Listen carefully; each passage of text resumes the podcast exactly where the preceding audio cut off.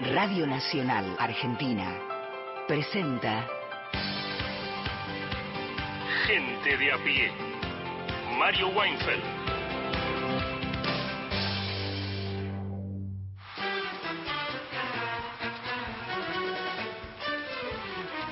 Hola, buenas tardes a todos, todas, todes. Eh, son las 3 y 8 minutos. Estamos por Nacional, Nacional Folclórica y más de 20 emisoras que surcan el territorio de la patria. En esto que se llama Gente a Pie estaremos hasta las 5 de la tarde, como solemos hacerlo, de lunes a viernes. Te prometemos un programa con una diversidad temática que ya te iremos insinuando. Te pedimos que nos acompañes, hemos estamos preparando nuestro trabajo, estamos atentos a cierta agenda pública que también existe y entonces primero te pedimos que te comuniques con nosotros, mañana es el día para programar, para programar la música que algunos de vosotros y vosotras propusisteis. Carla Ruiz, ayúdame a convocar a la yentada, por favor, buenas tardes. Hola Mario, buenas tardes, pero por favor, tengan a bien eh, dirigir sus mensajes a nuestro contestador por escrito, 11 870 7485, el contestador con tu voz en el 0810 222 0870. Hoy es tu oportunidad, hoy es el día. Llama ya pidiendo el tema que querés escuchar mañana. Exactamente. Y si querés hacer algún comentario, también. Ah, sí, también. Sí, sí, todo, todo, lo que, todo lo que quieras decirnos será recibido, escuchado, procesado, en sentido general, y nos, nos vendrá bien, nos ayudará, aparte de hacer nuestro laburo, lo que nos importa mucho. Martín Rodríguez, buenas tardes. Buenas tardes, Mario. Buenas tardes, equipo. Carla, compañeras. Bueno, acá estamos. Hoy tengo un poema.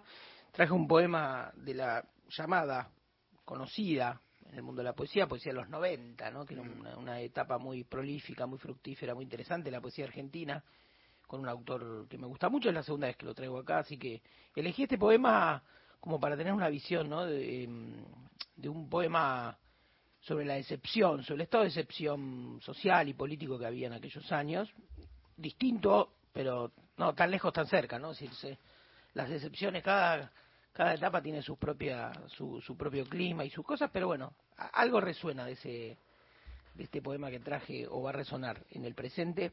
Y después eh, hoy tenía ganas, hace rato, a partir de un libro que se publicó sobre historias eh, de chicos adoptados, y a, a, raíz de la, del encuentro de un nieto que se pasó hace unas semanas, y la palabra identidad y es una palabra amplia, una palabra expansiva, digamos, una palabra que involucra la intimidad de cada uno, eh, encontré una historia que la quería traer de una joven, Viviana, que, la va a contar acá, nos la va a contar en Gente de a Pie. Es una historia de a pie, como hacíamos en una época, Un gente de a pie, decíamos.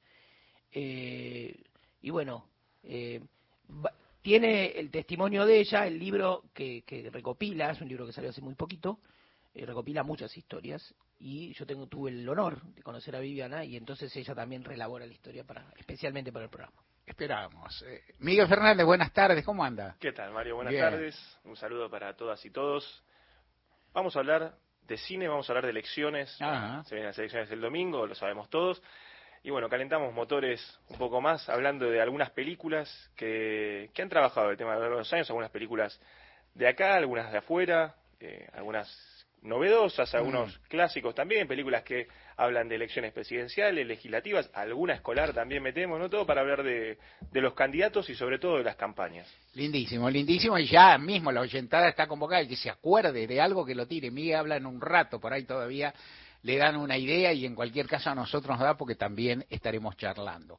Hoy se produjo un hecho atroz, un hecho horroroso en el territorio argentino, en la localidad de Lanús, en la provincia de Buenos Aires, eh, se ha producido un crimen, el asesinato de una criatura, de una nena de 11 años, ha producido la, natural conmoción, la información que hay, la manejo con cautela, aunque hay un, grado de información pública que obviamente es eh, veraz y, carece, carece de dudas al respecto, es indubitable. La, la, nena morena iba a la escuela y fue eh, un ataque de motochorro, falleció a partir de ahí es un hecho espantoso, digo, no hay, no hay mucho, digo, hay mucho más que decir y se está diciendo por todos lados. Te voy a proponer o te voy a hacer algo así como lo que uno podía llamar un contrato editorial signado, circunscripto a este programa, a lo que a mí en general me parece. Eso, ese es un hecho espantoso respecto del cual entiendo, con respeto por, digo, por todas las autoridades públicas, por toda la dirigencia que ha dicho otras cosas, yo creo que la dirigencia política tendría que callar un poco, no hablar mucho, no hacer especulaciones, salvo aquellos que tengan, estén estrictamente concernidos, como pueden ser las autoridades de seguridad de la NUS y de la provincia de Aires, y también hablar con mucha cautela y no mezclarlos tanto. Mi percepción como periodista desde hace mucho, primero, estas cosas son espantosas, son horrorosas, afrentan la condición humana, uno se conmueve, se identifica, se asusta con eh, lo que ocurrió, abraza a la familia y la mira casi con, con desesperación. Este, no, hay, no encuentro a veces la palabra en castellano para decirlo, pero bueno, en todo caso, tampoco lo encuentro en otros idiomas, no vayas a creer. Pero este, a la vez no eh, me desagrada, y vos lo sabés, porque el, uso político, el uso inmediato, y bueno, y una parte del uso periodístico de estas cuestiones que obviamente alientan discusiones sobre temas más amplios que abarcan, este, que comprenden este, que, que lo que se vinculan con este tema, con, con el asesinato de Morena, que son la imputabilidad juvenil, quién lo cometió, por qué, cuál es la solución, cuál es, ¿no? Todo se remite, cosas circunstancias atroces, circunstancias límite en el cual muchos sectores encuentran corroboración de sus opiniones previas. O sea, ocurre algo notable, ocurre algo terrible y ocurre ese fenómeno, ese acontecimiento, ese hecho tremendo, lo inscriben dentro de lo que sabían. Yo ya sabía esto. Yo sé, lo que, yo sé esto, yo sé que son los criminales y sé cómo se soluciona esto que no se está solucionando por esto y aquello. A partir de ahí, me parece que surge un uh, ulular que me desagrada. Vos sabés, me desagrada muchas las soluciones, pero aparte me desagrada el modo en que se plantean las cosas en caliente. Como periodista que soy, y esto, si bien no me ocupo de estos temas en especial, por lo terrible que es la agenda pública argentina, he estado cerca de muchas investigaciones de casos resonantes. Y en general la estadística abrumadora dice que las primeras personas que son detenidas no son las responsables. Estoy hablando de este caso, no tengo ni idea. O sea, no en concreto, no estoy hablando de este caso. Estoy hablando de otros casos, claro que sí. ¿Por qué? Porque la policía y las autoridades buscan agarrar a alguien para calmar un poco la conmoción pública y tienen donde elegir, porque también tienen un espacio, un conjunto de personas sospechosas por, por, por portación de aspectos, por, por, por historias de vida, cómo no, por antecedentes. Este, y bien, entonces, no digo mucho y lo que digo es, yo me cuidaría de las primeras hipótesis de la Fiscalía, me cuidaría de las primeras hipótesis policiales, me cuidaría de lo que dice Diego Kravitz, que es funcionario de la Municipalidad de Lanús, y me cuidaría de lo que dice Sergio Berni, que es ministro de Seguridad de la provincia de Buenos Aires. Lo digo con respeto por todas esas autoridades, con algunas más que con otras, pero también lo digo con distancia. Hablan un poco rápido, dan respuestas un poco rápido, y inscriben esto en un cuadro, en una, una un, cuadro de situación o una lectura de la sociedad que está que tiene escrito de antes. Ellos ya, ellos ya saben lo que pasó y saben cómo se debe solucionar y saben que no se soluciona por esto y aquello. Yo no sé tanto y marco distancia. En, lo, en particular, lo que prefiero, iremos informando de algunos episodios si se producen aquí, no sumar esto. Yo no soy partidario de difundir versiones de fuentes en las que no creo. En política o en cualquier otra cosa. A veces en política te cuento una y te cuento que no la creo. Digamos, política es más neutral. Este se va a juntar, ¿qué importa? No daño a nadie. En estos temas hay que ser cuidadoso. Creo poco. Me parece todo horrible y en particular, dado el peculiar contrato que hace muchos años que propongo frente a este micrófono y que sigo proponiendo, el contrato de relación, el contrato periodístico que tengo con, nuestro público y nuestra gente, prefiero ser cauto y no partir el parche. Me impresionan estas cosas como cualquiera, no mucho más, no mucho menos. Tengo los años que tengo, he vivido toda mi vida en mi país, tengo hijos, tengo nietos. Es decir, uno no estoy afuera de nada de todo esto, pero prefiero también tener cautela. Por supuesto, uno también está pendiente de otros episodios que pueden ser graves, que están ahí nomás, como que laten, como si hay movilizaciones, si hay algunas respuestas, si hay algún hecho de violencia policial, todas esas cosas estamos pendientes. Para informar o para darle vueltas a esto, gira el dial. En este programa hasta las 5 de la tarde, otra cosa respecto a lo que se picotea no va a haber. Ahora sí, te pido, Carla, el título editorial más sencillito que tenía pensado para este programa. Las martingalas de veras y las martingalas políticas.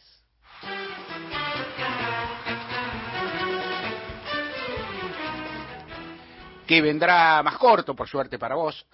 Eh, apenas, apenas mencionar algo, que, un poco jugando, la palabra martingala. Toda, toda la oyentada conoce la palabra martingala. Supongo que sí, la oyentada de cierta edad. ¿Vos, Miguel, sabés lo que es martingala?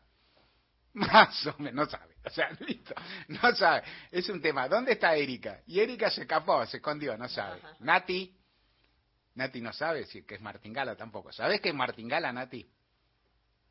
No, tampoco. Martingala es una fórmula para ganar en, la, en los juegos de azar. O sea, es una fórmula para ganar. O sea, vos vas a, lo, vos vas a la rula, jugás, a veces te va bien, a veces te va mal, pero vos no. Cuando vos tenés alguna fórmula, vos tenés alguna fórmula para jugar.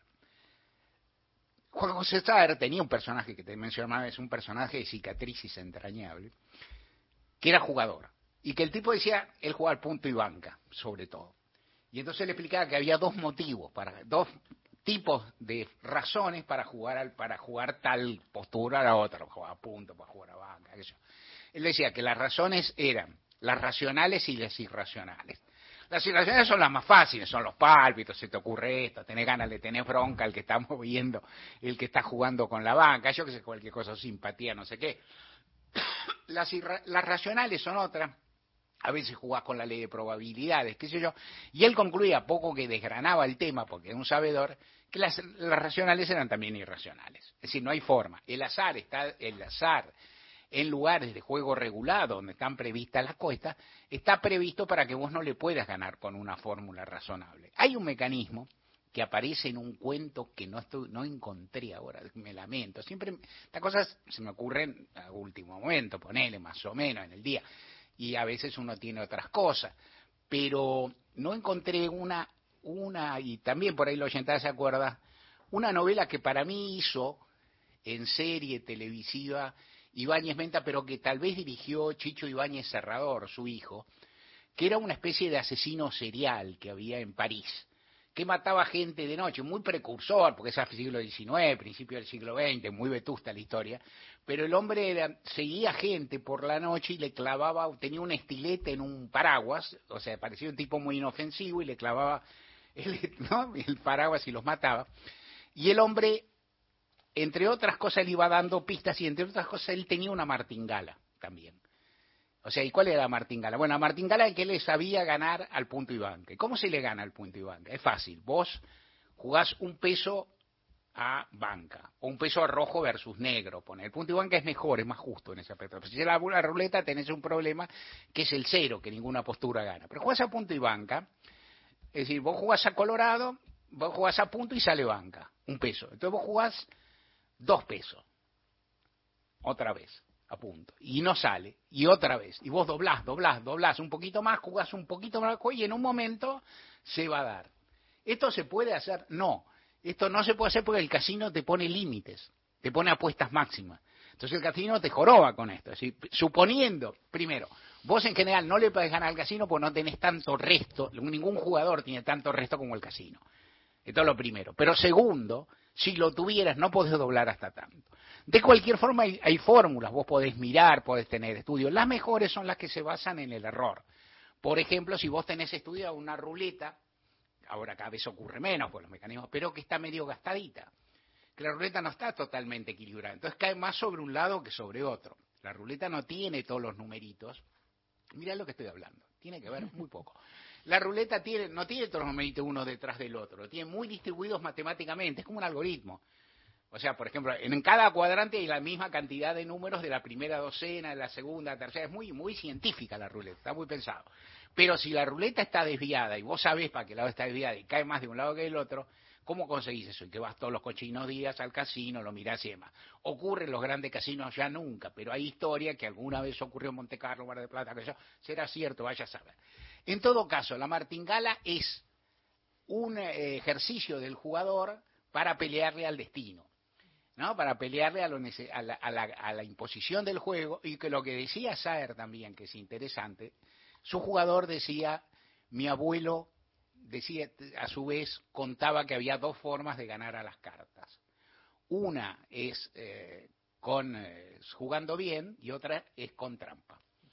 Y entonces decía, jugando bien, siempre puedes encontrar otro que juegue mejor, que tenga más resto, qué sé yo. O sea que la única forma segura es ganar con trampa. Dice, pero esto no quiere decir nada, porque yo, dice el personaje, ¿sabe? jugaría contra alguien que, hiciera trampa, cuando, aún solo si tuviera alguna posibilidad de ganarle, aún ahí a sabiendas de si me hacen trampa. ¿Qué tiene que ver esto con las martingalas de la política? Más o menos. Te puse esto para adornarte y para contarte apenas una de las especulaciones que se viene haciendo ahora en estos días. Le pregunto, no cuento más, porque qué sé yo, le pregunto a un consultor, al que le confío bastante, cómo, cómo ve las elecciones, cómo ve la, competencia entre, entre Juntos por el Cambio Unión por la Patria, y me contesta eh, a mayor cantidad de votos de mi ley por encima de un porcentaje, que no voy a decir porque todo el mundo más o menos sabe, eh, más posibilidad de paridad. O sea, si mi ley saca en, este, en las primarias una cantidad de votos apreciable, hay más posibilidades que haya más paridad entre Juntos por el Cambio y Unión por la Patria. Si mi ley saca pocos, la lógica es que esos votos fluyan a Patricia Bullrich, básicamente, pero en todo caso a los candidatos Juntos por el Cambio. ¿Quién hace estas cuentas? Todo el mundo. Yo lo estoy haciendo, vos las haces todos, las hacemos de un modo u otro. E inclusive, como han venido tan anunciadas todas estas cuestiones, hay más. Cuando uno, esto lo he visto en reportaje, es muy alocado, pero existen. Preguntarle al candidato cuál de Unión por la Patria, ¿vos quién preferís que gane la interna de los otros? O sea, por ejemplo, dando por hecho que Massa gana la interna de Unión por la Patria, que se supone que es un dato. ¿Quién le conviene que gane las PASO en Juntos por el Cambio? ¿Con quién queda más competitivo? ¿Con Bullrich o con Rodríguez Larreta? Y todo el mundo te dice, todo te contenta. A mí me parece todo bárbaro. Aclaro, como vivo de esto y como no sé, juego en esas peceras, o sea, navego, floto, puedo dar las razones por las cuales uno elige uno y otro, pero me parecen un poco vinculadas. Me parece que entran en un plano de azar y de tantas variables que se cruzan que son todas muy relativas. Las explicaciones son medio obvias. Quien empieza, le conviene Bullrich a, a un masa eventualmente competidor con ella porque Bullrich extrema la posición, Massa tiene más posibilidades de crecer, entre comillas, hacia centro. Con la reta los perfiles serían en principio un poco más parecidos y entonces hay menos polarización y vaya a saber lo que ocurre. O uno puede pensar lo contrario, la red es un candidato más flojo, es una cantidad, uno lo puede plantear de 20 lados. ¿Qué pienso yo según el, cómo me levanté a la mañana, lo que estoy mirando, qué sé yo? Una serie de penales que aparece, porque todo, todo, todo, todo lo que pase en la vida me puede influir. En cualquier caso, todas esas martingalas también van a aparecer después del resultado. Cuando aparezca el resultado, cuando aparezca el resultado de las pasos, yo te aconsejaré, y esto lo haremos el lunes, tendremos un programa especial y conversaremos largamente eso, ya con los números a la vista, los compararemos, claro, con datos más duros que las martingalas del pasado, que, que las martingalas del presente, las timbas y demás, que son las elecciones del pasado, lo que se votó hace cuatro años, lo que se votó recientemente en las provincias, Córdoba, Córdoba general versus Córdoba provincial, Santa Fe Paso versus Paso nacional, todos esos datos van a ser interesantes y van a ayudar para orientarte, igual eh, orientarte y para que nos orientemos nosotros. Igual va a haber timba, claro que va a haber timba. Uno aconseja apostar sí, siempre, con delicadeza, sin ludopatía, pero unos mangos sí. Ayer estuvo acá Martín Juan Carc que contó que hizo una apuesta por el honor. Le dije que me parece mal. O sea, me dije que el honor se mide en deudas de honor. Las deudas de juego se llaman deudas de honor, pero aquí hay que poner guita. Si no pones guita, es medio chanta la apuesta. No me gusta. Es como la gente que te canta falta en vivo al truco, pues total paga con poroto. No. Vos jugás al truco y perdés. y si perdés, te pones, te pones con el almuerzo, con el café, con algo, una consumición, algo. Porque si no es poco serio. Eh, de cualquier modo, todas estas cuentas las están haciendo mucho y también en esta volteada caerán las encuestas que en el fondo a veces no son más seguras que las martingalas. Seguimos hasta las 5 de la tarde en Gente de a pie. Recordá en Twitter, Gente de a pie AM, los podcasts en Spotify, Gente de a pie, y podés escuchar las notas y la editorial de Mario en radionacional.com.ar. Gente de a pie.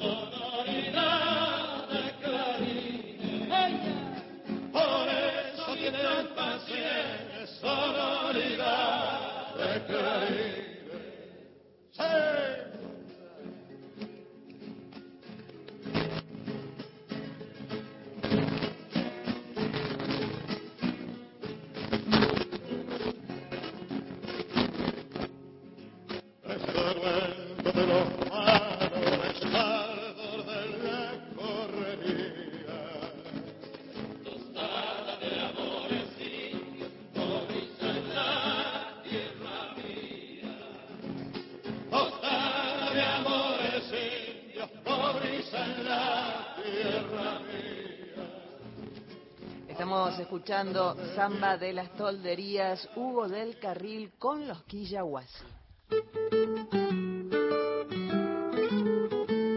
Combinación, ¿no? Hugo del Carril con los Quillahuasi, vaya, ¿no? Sí, qué bárbaro, qué buenos que eran los Quillahuasi también. Ahí estaba Cacho Valle, ¿no? Entre ellos, sí. Creo que sí, creo que sí, habría que preguntarle. Eso sabe, sabe, sabe Fossati, sabe, sabe el Beto Soros. Estoy casi, ¿cómo? Eso, sabe y creo creo que creo que sí y un y bueno, y Hugo el Carril mezclado, impresionante, no los tenía tan juntos. Martín Rodríguez, tu columna, por favor. Bueno, como prometí al principio, eh, vamos a escuchar una algo así como, no sé, me queda medio, el, el título ya, ya medio trillado, decir, pero es una historia de vida, ¿no? Es decir, alguien que, que cuenta una parte de su historia, ¿no? Porque uno dice una historia de vida, es como también dice, eh, eh, tiene una sola historia, una vida, ¿no? Si una vida es permanente, ¿no? Permanente ebullición de historias y de cosas. Eh, pero bueno, un tramo, evidentemente vamos a contar un tramo fundamental de una vida, em, que tiene que ver con las adopciones, ¿no?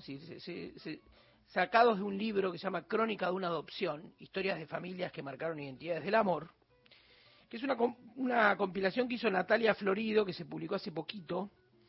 Eh, Natalia Florido es licenciada en Comunicación Audiovisual, nació en el Bolsón, provincia de Río Negro, e hizo esta compilación.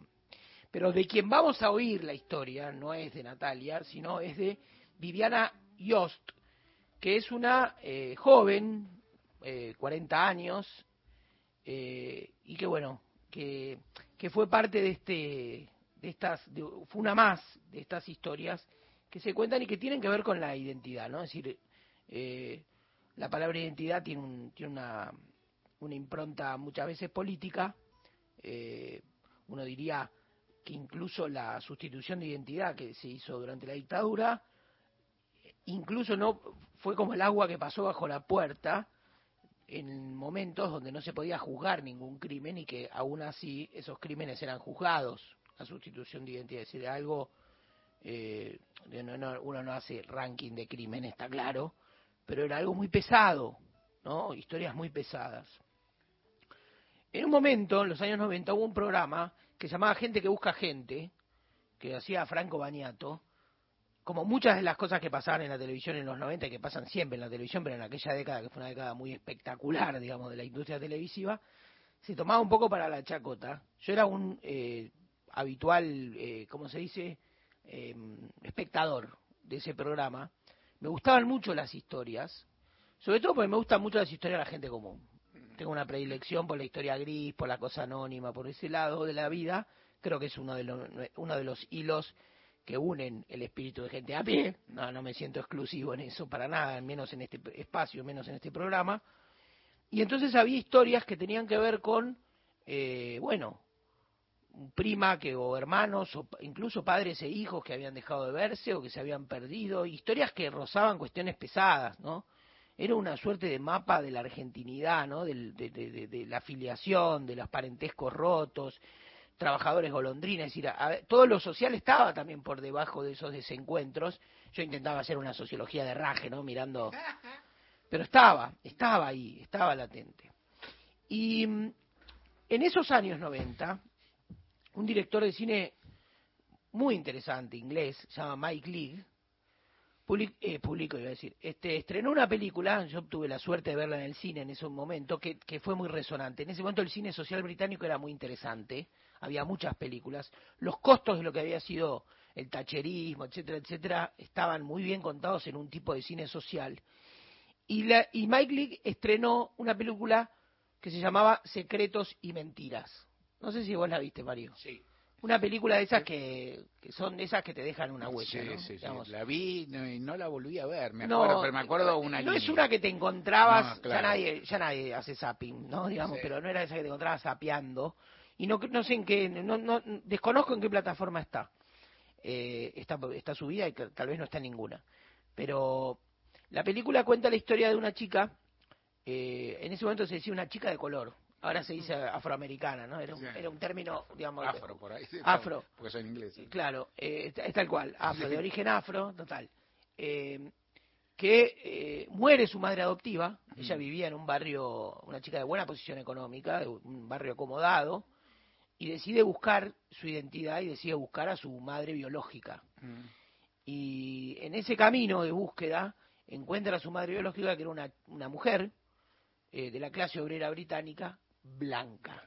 Mm. ¿no? Eh, eh, lo, interesantísimo de esa película era justamente ese, ese descruce extraño que rompía un poco el, el, prejuicio evidente que uno hubiese imaginado lo contrario, es decir, una mujer pobre y de origen afro que, bueno, y se entreteje ahí, tiene una formidable actuación, porque la apuesta de Mike Lee como director era muy sugerente. Es una película de actores, es casi una obra de teatro, porque es una película donde se sugieren las escenas y, los, y hay un grado de improvisación y depende mucho de la dirección de actores y la película es absolutamente formidable. Y finalmente se revela, ¿no? Se empieza a salir a la luz. Todo eso es una película que eh, quien, quien quiera, digamos, quien quiera verla, que la vea, porque es realmente preciosa. Bueno, esas son algunas marcas que, que, van rondando la vida de una sociedad y la vida de las personas que, que tiene esta pregunta, ¿no? Es decir, ¿quién nos hizo una pregunta? Sobre el origen y qué sé yo, de dónde viene uno. Así que, eh, con esta larga intro, vamos a, empezar a escuchar la historia de Viviana Yost. Yo le hice algunas preguntas eh, que tenían que ver con, incluso con el inicio de su pregunta, ¿no? ¿En qué momento vos decís, che, ¿de quién soy hijo? ¿de quién soy hijo? ¿Seré hijo de, de quienes creo que soy hijo? ¿no? Vamos a, escuchar, tiene una, una muy linda voz y una formidable, yo hablé mucho con ella antes de esto, y una formidable capacidad de síntesis. Escuchemos. Hasta los siete años estimo que para esa edad dejé de preguntar, pero yo preguntaba con mucha firmeza y con mucha certeza de que de la respuesta en realidad, ¿no?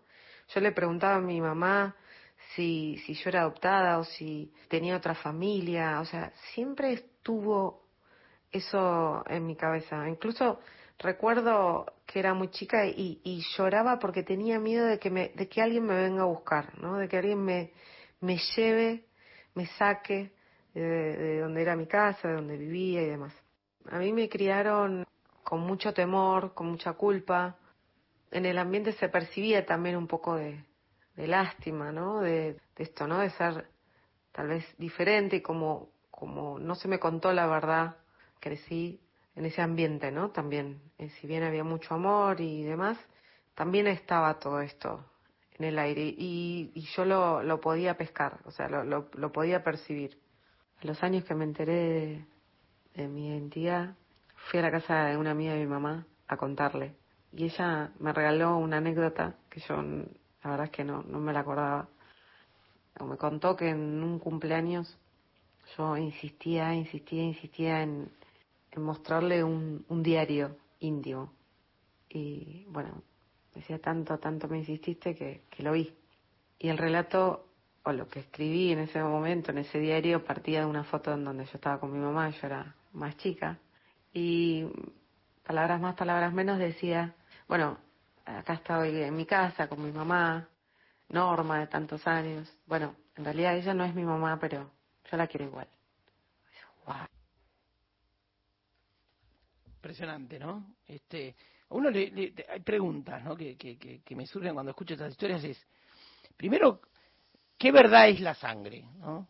Eh, porque ahí también aparecen otras madres adoptivas con amor y con crianza y con un montón de cosas y que obviamente la sangre no es todo, no es la única identidad, ¿no? Es decir, es algo, es un punto de partida y es por lo menos el conocimiento de ese origen, por lo menos le da un simiente más firme a uno, ¿no? Sí, más sólido, más este, pero por supuesto que no, no es no es lo no es lo digamos, no es lo único, único, quiero decir, no es lo único. Y después pensaba eh, Viviana nos está contando que escribía un diario, y que ese diario lo escribía y en ese diario daba por hecho algo que ella tampoco decía ni ponía en palabras. Entonces uno diría, eh, ¿qué sabe uno? ¿No? ¿Qué, ¿Qué, sabe uno que sabe? Porque a veces se habla y, en, y, el, y el... No, con esto no tengo no lo digo bajo ningún marco teórico, pero digo, usar la lengua, usar la escritura, es también soltar los caballos Mm. ¿Qué estaba escribiendo ella? Y estaba escribiendo muchas cosas, ¿no? Es decir, esa, esa, eso que escribía ese diario es, digo, agarrate Catalina, ¿no? Con, todo lo que estaba diciendo ahí, y tal vez no era del todo consciente ni estaba tan controlado, es decir, la, escritura descontrolaba en el mejor sentido. Bueno, escuchemos un poco más. Mi historia no, no la tenía linkeada con lo que pasó en, en nuestro país, con la dictadura, los desaparecidos, la verdad es que no. Creo que una vez que pude empezar a procesar la idea, ¿no? De, mi origen, de mi identidad, la necesidad de buscar, creo que tal vez ahí sí se abrió como otro capítulo y en donde todo lo que tiene que ver con identidad me resuena, me toca, me, me pertenece. Ahí la, la, pregunta tenía que ver con, no, no, la anticipé yo, pero no importa, ella lo responde y muy, es muy clara porque va al hueso, que es eh, muchos eh, nacidos en fines de los 70 y principios de los 80, crecidos también bajo la sonoridad de una campaña oficial que sobre todo en la segunda mitad de los 90 fue creciendo muchísimo en relación a la pregunta por la identidad, ¿no? Esa eh, Viviana Yost, de quien estamos eh, escuchando esa historia, ya nace en 1982, ¿no? Es decir, en ese sentido, ya era un periodo aún en, la, en, las, en, lo finito de esos años, era un año más, más despegado de lo que fueron eh, los nacimientos en cautiverio o las apropiaciones de chicos ¿no? que, que, marcan más el 76, 77, 78, etcétera. Pero también esa interpelación, y ella dice, no había hecho el link, no había hecho ese, ese cruce, y uno ha hablado con, con gente también de abuelas sobre lo que significaban, eh, que es una historias no dichas, sino contadas, con, con, porque merecen esa discreción. Digo, cantidad de gente que va a preguntar. Mm, cantidad. O sea, uno dice, muchos eh, encontrados no se lo preguntaban o formaban parte de entornos difíciles o bla, bla, bla. Hay un montón de historias y ninguna es igual a la otra. Y también hay un montón de chicos y chicas eh, que saben que son no son hijos de quienes los criaron y, que, pueden tener mejores o peores vínculos, ¿no? Eh, con esos padres, ¿no? pero que van a preguntar. Y diría algo que también, que, lo dejo como a modo de interrogación, a veces hasta con una cierta ilusión. Porque también eh, la pregunta sobre la identidad es una pregunta sobre el abandono. El caso de, porque uno dice, bueno, el mar, corramos el marco político que implica obviamente el terrorismo de Estado, pero es, una pregunta si tus padres no te, quienes te gestaron no te quisieron, no te dejaron, ¿no? En la, tirado en la lona, etcétera. es medio, es muy, muy, muy pesado y a lo mejor lo político le da un sentido a una pregunta que se abre, si no demasiado, ¿no? Es decir, es, es, son, en fin, todas esas historias que están, me recuerdo un psicólogo que trabajó en Abuelas y que, hablaba de este, de este tema, ¿no? De con qué expectativas se llegaba. Sigamos escuchando entonces la historia de Viviana Yost. Cuando recibo ese llamado telefónico en donde me cuentan, en una extraña, desde un lugar bastante oscuro, ¿no? Me cuenta que mis padres en realidad son mis padres adoptivos y, me cuenta dónde nací, qué sé yo. La verdad es que yo sentía mucha bronca, bronca hacia esa persona, ¿no? Que me estaba llamando y bueno. Y durante un tiempo sentí como que tenía que defender a mi familia, cuidarla. Yo tenía 16 años, pero ese sentimiento me duró. Y el sentimiento de gratitud hacia mis padres adoptivos, hacia Verónica, en cierto punto tapó todo, todos los otros, todo lo que vino después. Creo que las personas, todos hacemos muchas veces lo que podemos y como podemos. Sin embargo, bueno, creo también que, que la verdad, ¿no? Si, si, si a los chicos desde muy chiquitos se les explica, se les, se les habla con amor y desde el amor y demás, es tanto más liviano todo, ¿no? Todo el recorrido que puede hacer ese, ese niño o niña con su identidad en este caso. O sea, porque en mi caso no, crecí con eso, entonces eso me generó mucho dolor, dolor que tal vez hasta muta y uno sigue transitando desde otro lugar. Pero con respecto a, mi familia adoptiva, tengo muy en claro que me acompañaron como pudieron y que siempre apoyaron mis, decisiones como me fue pareciendo manejar determinadas cuestiones, ¿no? Eh, conté con, con su apoyo y lo hicieron como pudieron. Sí, Bueno, ahí también, ¿no? Terreno difícil, ¿no? Es decir, el, amor se equivoca, porque eh, esos padres, eh, la, la, pregunta sobre la verdad también, ¿no? en, en, unos papás y que a lo mejor no decirle al chico que fue abandonado y, esa especie de protección, que, pero que a la vez engendra una oscuridad, ¿viste? Es, es realmente una zona eh, dificilísima y, que uno, digamos, no quiere entrar con la linterna policial, ¿no? Como decir, a ver lo que está bien, lo que está mal de movida, ¿no? Primero escuchar y ver, y ella Viviana, quien descubre y tiene una situación, ella lo cuenta en este libro que estamos, que estamos mostrando, que se llama Crónica de una adopción, que es una suerte de historia coral de muchos chicos que cuentan, chicos y chicas jóvenes, y ya no tanto que cuentan su historia, que es, por ejemplo, que ella se entera por un tercero que le hace una extorsión a la familia. ¿no? Y de hecho, este, le, pide plata porque si no iba a contar toda la verdad sobre algo que aparentemente no había sido dicho, en fin, eh, cuestiones que son eh, delicadísimas y que, y que bueno, y que, y, que y, le implican a, a, la propia Viviana esa comprensión, ¿no? De repente tiene dos familias, la familia que la crió con, con su historia y la otra familia, la otra madre, ¿no? Este, que, es, que es de quien ella menciona como Verónica. Cuando ella dice Verónica es que conoce esa madre que había sido muy jovencita y que en una villa la había eh, gestado y todo a, Viviana. Bueno, esta, ahora vamos a oír el último de los, de los audios eh, de, Viviana Yost contando su historia. Sí, tengo algo claro. Verónica para mí nunca fue mi madre biológica. Inicialmente cuando la conocí al tiempo, tal vez los primeros años, me sentía como en la obligación, sentía una presión por sentir algo parecido a, a sentirla a ella, no como, como mi madre. Ella lo expresaba de ese modo también y no me pasaba. Después entendí que estaba bien. Entiendo que madre va más allá del ADN, de la genética y bla. Para mí mi mamá es norma, con todo lo que eso implica. Vivimos situaciones muy límites con Verónica, muy duras, muy, muy duras. Y la verdad es que siempre sentí que entre ella y yo existe un frío. Bueno, no sé cuál es la palabra, pero hay algo ahí hay un hielo que, que permite abrazar, que permite estar, pero el hielo está, hay una distancia que, que no se puede romper, hay algo ahí. Yo no sé si estoy respondiendo a tu pregunta de perdonar, la verdad es que no, no sé. Yo, yo pensaba que sí, siempre pensé que sí, pero en realidad, no sé, ese hielo, esa, esa, distancia es, es, corta, es poca, pero está, hay algo ahí.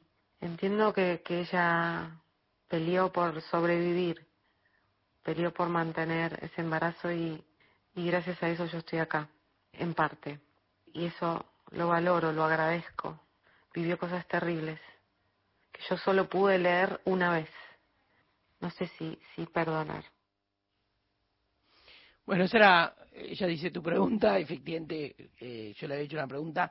Yo no había usado solo la palabra, yo había dicho, pudiste comprender, perdonar, aceptar, ¿no? Porque, eh, bueno, este, ella también dice, ¿no? E, esto que se suele decir, ¿no? De ver la vida, le debemos la vida, ¿no? Es decir, y esa historia difícil que, que, que, estaba incorporada también en la historia, ¿no? Es decir, en, en qué condiciones Verónica parió y en qué condiciones gestó a Viviana y todo eso que ella dice solo una vez lo pude leer, ¿no? A veces las historias están dentro de los expedientes, ¿no? Es decir, este, y las vidas están dentro de los expedientes, este, no, no, no en la mejor versión, pero en, en, lo que hay. Y bueno, y eso es lo que, lo que a lo mejor a Viviana le, le, costó mucho. En fin, eh, quería traer esto, eh, es una, una historia más dentro de un libro eh, muy muy hermoso, se publicó por editorial Duncan, lo, lleva, la, lleva la firma de quien investiga este tipo de historias y cuenta su propia historia, que es Natalia Florido. Nosotros escuchamos a Viviana Yost con la delicadeza del caso y con lo que se puede decir, ¿no? que una vez no quieren ir más lejos que lo que los propios eh, protagonistas y los que ponen voz van. Y bueno, esto era lo que había traído y un poco eh, inspirado también en la eh, aparición del nieto 133, ¿no? Que, que, fue hace poco tiempo y que nunca deja de ser una alegría. Martín Rodríguez, gracias. Gente de a pie, hasta las 17. Encontrá los podcasts de la radio en nuestra web, radionacional.com.ar. Estás a un clic de escucharlos. Nacional, la radio pública. Pacho O'Donnell en Nacional. Apuntes de nuestra historia.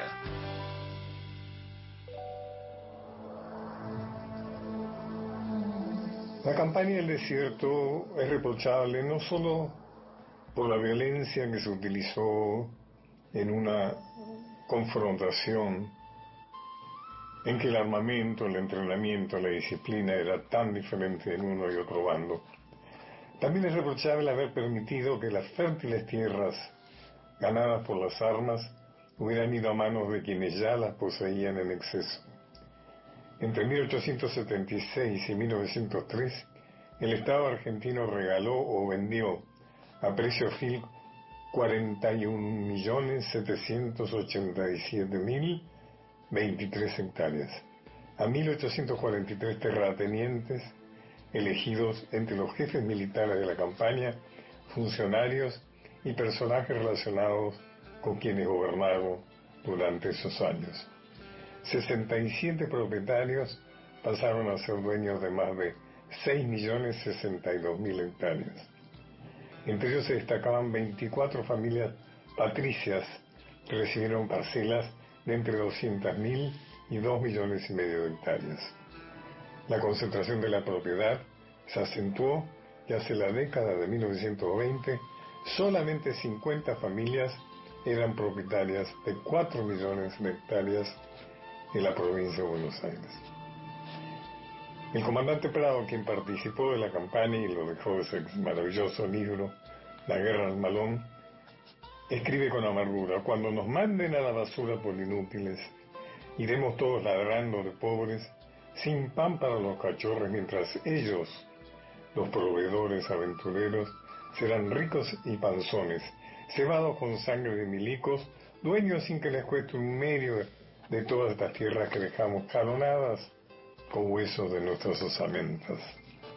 Luego también escribe, al verse después en muchos casos despilfarrada la tierra pública, marchanteada en concesiones fabulosas de treinta y más leguas, a ver la garra de favoritos audaces, clavadas hasta las entrañas del país, y a ver cómo la colicia les dilataba las fauces y les provocaba babeos innobles de lujurioso apetito, daban ganas de maldecir la gloriosa conquista. Pero así es el mundo. Los tontos amasan la torta y los vivos se la comen. Volvé a escuchar estos apuntes de nuestra historia por Pacho O'Donnell en www.radionacional.com.ar. Toda la información y el mejor análisis en Gente de a pie. Con Mario Weinfeld. Bueno, un hecho atroz, como dice Mario, un crimen de una nena en Lanús y todos, eh, cada vez que ocurre alguno de estos hechos, nos sentimos, por supuesto, impotentes. Y decir que, por supuesto, no se debe hacer un uso político de este crimen ni de ningún otro en particular. La inseguridad existe, sabemos todos, es una realidad. Y no sabemos bien cómo se soluciona, aunque sabemos cómo no se soluciona. Esto es para los que piden violencia policial mensajes por aquí en nuestro WhatsApp, en el 1138707485. Alejandro de Flores, buenas tardes. Gente de a pie, saludos a todos los oyentes, a, al conductor, a los productores. Eh, pedido de música, tema Rock Collection, dice es largo, pero aunque sea un pedacito, manda besos y abrazos, ya está pasado el pedido. En Tolosa, en La Plata, está María Delia. Eh, ante todo los abrazo con mi corazón, quiero escuchar las guerras, es del dúo uruguayo eh, Carrero, gran dolor por esa muerte tan injusta de esa niña de Lanús, gracias por todas las tardes, amo cada día más la radio y ustedes ayudan a ese amor, hoy como muchos días sobran y faltan palabras. David está en Cañuelas, Señor Mario, estoy escuchando como siempre, informándome por Nacional, son los más objetivos. Lo que voy a decir quizás no sume, pero tendrían que prohibir andar en moto de a dos. Solo uno no es la solución, pero eh, según David considera ayudaría más. Y uno más por aquí es de Aldo de Avellaneda que dice, ¿Es usted el asesino? Ese es el título de la serie que mencionas, año 69, Narciso y Chicho. Sí, tiene razón, claro que sí. Aldo tiene razón. Es usted el asesino, la estuve buscando, como es de Chicho, porque la busqué por Ibáñez Menta y ya la había dirigido Chicho. Eso me di cuenta cuando terminé de googlear todo y estaba como loco. ¿Es usted el asesino? Claro que sí. ¿Viste? Siempre aparece alguien que te amplía y que te están escuchando, ¿viste? Y ayuda. Sí, sí, es tremenda la serie. Los oyentes siempre saben. Uno más, Emilio de Núñez. Del Carril y los Quilla compartieron espectáculos y películas. Nótese que hubo se equivoca la letra. Bueno, Emilio, contanos en qué, en qué parte. Vamos a ir a las noticias. Después, más gente de pie.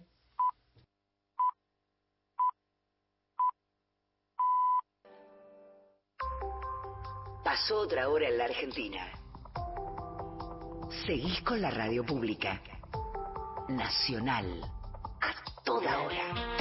Mario Weinfeld y un gran equipo hacen gente de a pie. Por Nacional. La radio pública.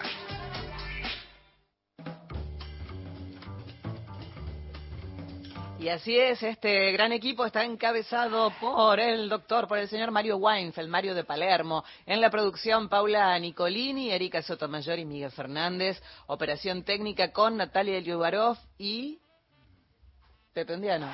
Ah, es importante el espacio de la oposición. Esta semana ha venido con impresionante. Ah, la gente está muy entusiasmada. Creo, creo que hay una candidatura ahí que no se dio a conocer. Sí, sí, sí.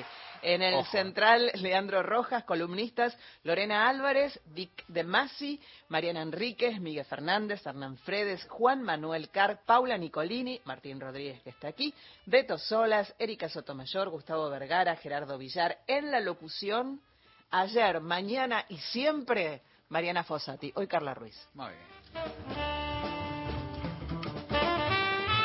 El hoy, que es, tal vez, hay quien dice que para algunas civilizaciones lo importante es el ayer, para otros el mañana, para otros el... En este caso es el hoy y en el hoy, cuando está Carla, hay bolerazo. Hay bolerazo, hoy traigo un bolero de antes con eh, cantores muy jóvenes, ellos, con un grupo relativamente nuevo, eh, relativamente nuevo, digo, porque se están posicionando, pero por lo menos yo los vengo escuchando hace rato y han crecido un montón. Es un trío, un trío que hace boleros y canciones románticas que está desde 2018 en actividad. Por eso es, nuevo. Eh, Los de Seda se llama. Y me encanta esto, ¿no? Porque el bolero es una especie de, de, seda musicalmente, al oído. Algunas voces son de seda también. Lo integran Nicolás Arevalo en voz, Julián Rodríguez en ukelele y voz, y Juan Kiss en clarinete y voz. Justamente hasta, hasta el apellido de Juan, ¿no? Kiss, beso, viene bien para el bolero.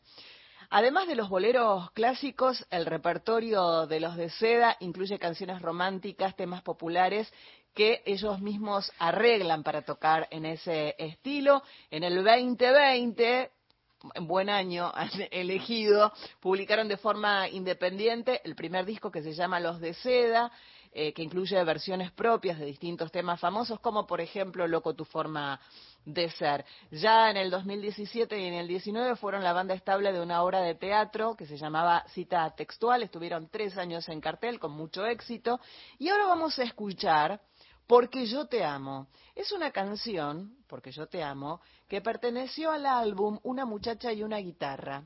Y este tema es considerado uno de los mejores sencillos de Sandro y una de las mejores canciones de rock y balada romántica de la Argentina. Y del mundo. Y del mundo. Inclusive, inclusive el sistema solar. También. y más allá. Y sí. Este, los ovnis que vinieron, vinieron en realidad a buscar los, los, demos originales de Sandro. Pero no se los dimos. No, no, no se los dimos. Aparte porque a los menos se los van a dar a los yankees. No. Le podemos mandar guita. Pero los demos de Sandro. Lamentablemente. De manera errónea, se lo suele citar, que esto pasa con muchas canciones, con el título Por ese palpitar, porque así arranca el tema. Sí. Por ese palpitar, pero no es Porque yo te amo. Y si les parece, vamos a escuchar esta hermosa versión por Los de Seda.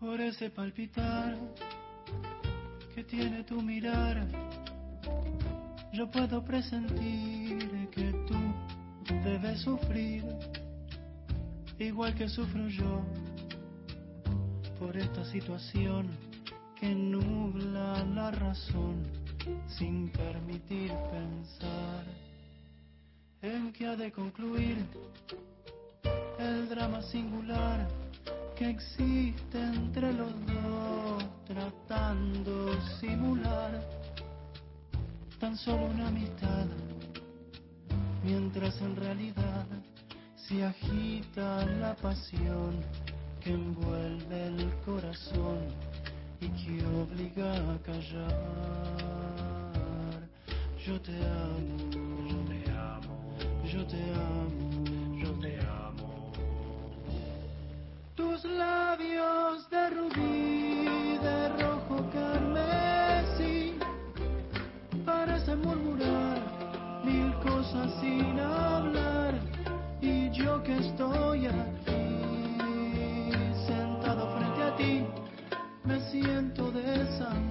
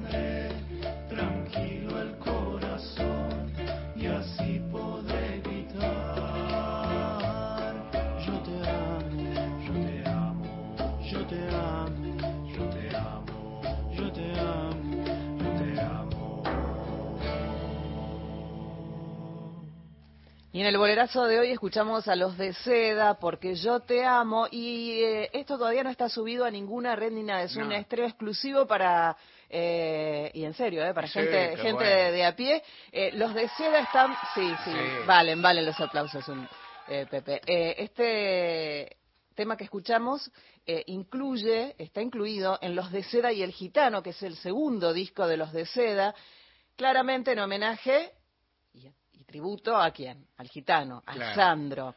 Desde el 19 de agosto recién va a estar disponible en Spotify, en YouTube y en todas las plataformas digitales de música.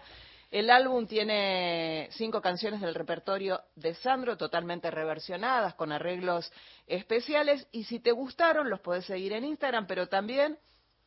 ¿Cómo? Claro, el 19 cumple Sandro, muy bien, por eso lo estrenan ese día, donde en Circe Fábrica de Arte eh, lo van a presentar. Esto no el 19, el 19 sube a las redes. El 25 de agosto a las 8 de la noche van a estar en Circe, que es ahí en Manuel Rodríguez 1559, así que los podés ir a disfrutar en vivo eh, y de paso saludas a, a los tres chicos de los de seda. Qué grande, Carla, qué, qué bolerazo. Impresionante, muy linda, muy lindos los arreglos, me gustaron. Temporada invierno. Nacional. Todos los climas. La radio pública. Espacio cedido por la Dirección Nacional Electoral. Aceptar 60% de pobreza infantil no es realismo. Nuestro realismo dice que una Argentina humana es posible, que cada argentino va a tener su casa, que el sueldo nos va a alcanzar para vivir bien, que todos los pibes van a tener escuela y comida, que cada voto sea un grito de rebelión contra la resignación y la injusticia. Juan Grabois, Paula Valmedina, precandidatos a presidente y vicepresidenta de la Nación, lista 134B, Justicia Soberana, Unión por la Patria. Hitos, hechos, mujeres, diversidades. Marimari Compuché, Incheta Isabel Araujo Pincén, Lonkolov Cacique Pincén, Trenquelauquen Guarriameo. Un día como hoy, en 1982 en Ginebra, se hizo la primera reunión de trabajo de las Naciones Unidas sobre la población indígena para fomentar nuestros derechos.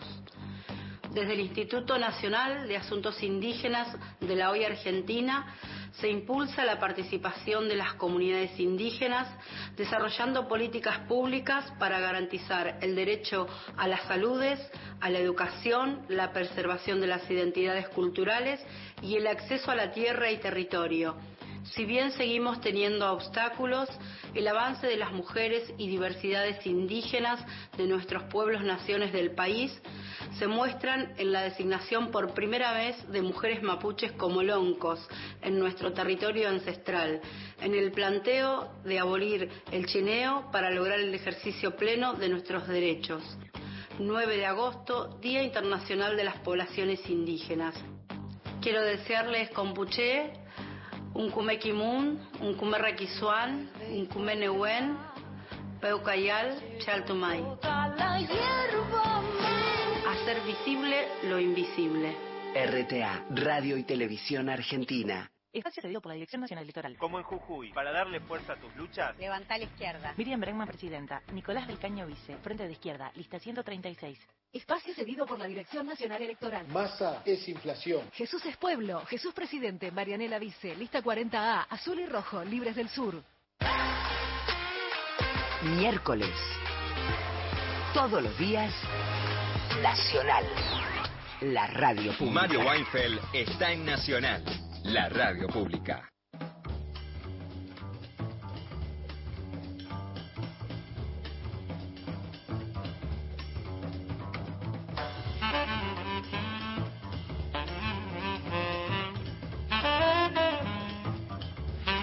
Martín Rodríguez ya anunció de que va el poema que va a leer Carla, pero Martín tiene que presentarlo y lo escuchamos.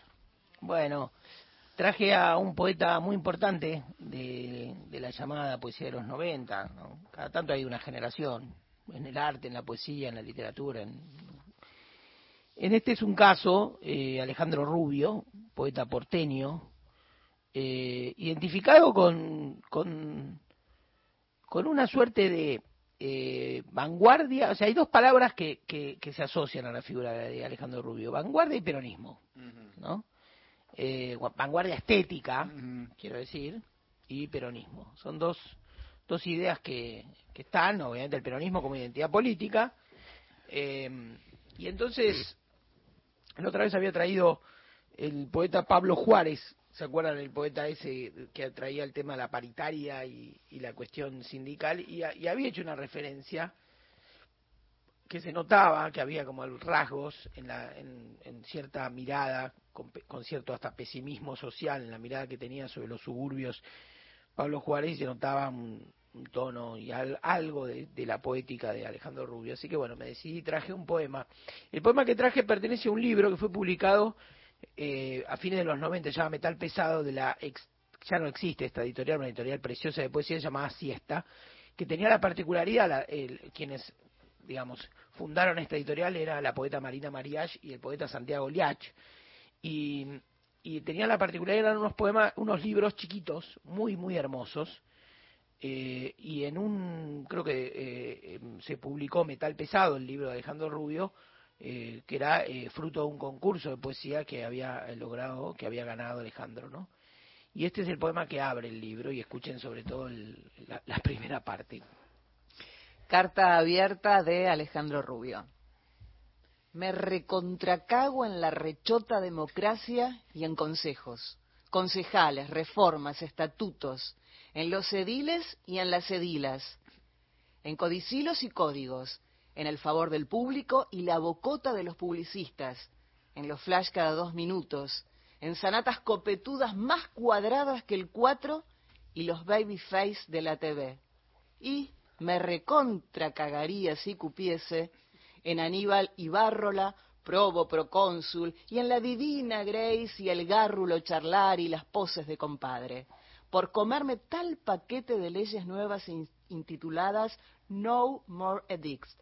Salía de tiempo de la guarida solo para toparme en mi esquina con el pelotón de linchamiento, Family and Property, con carteles explicativos. Queremos más tradición. Los de Cruzados por la Cruz, los matrimonios, los antiaborteros, algunas compañeras, los gays de Telení con cámara y tutti quanti, los de costumbre, los receros, matriarcales, y llegué a ver pancartas de madres y esposas por un hogar feliz, las de madres, esposas e hijas contra la corrupción, las de madres, abuelas y tías pro anulación del maridaje descastado y otras más que no conozco. Esposas por un freezer mejor, nietas a favor del microondas, etc. Entonces me sacudieron con un palo grueso. Del brete me tuvo que sacar, como es de prever, la ley verdadera, la de siempre, el officer Saduña, ese vos lo tenés, el de la decimocuarta, el negrote machote que te ahorca con el calzón, ese. Me arrancó de la masa por los pelos, porque me estaban matando, nene. Me estaban dando para que tenga.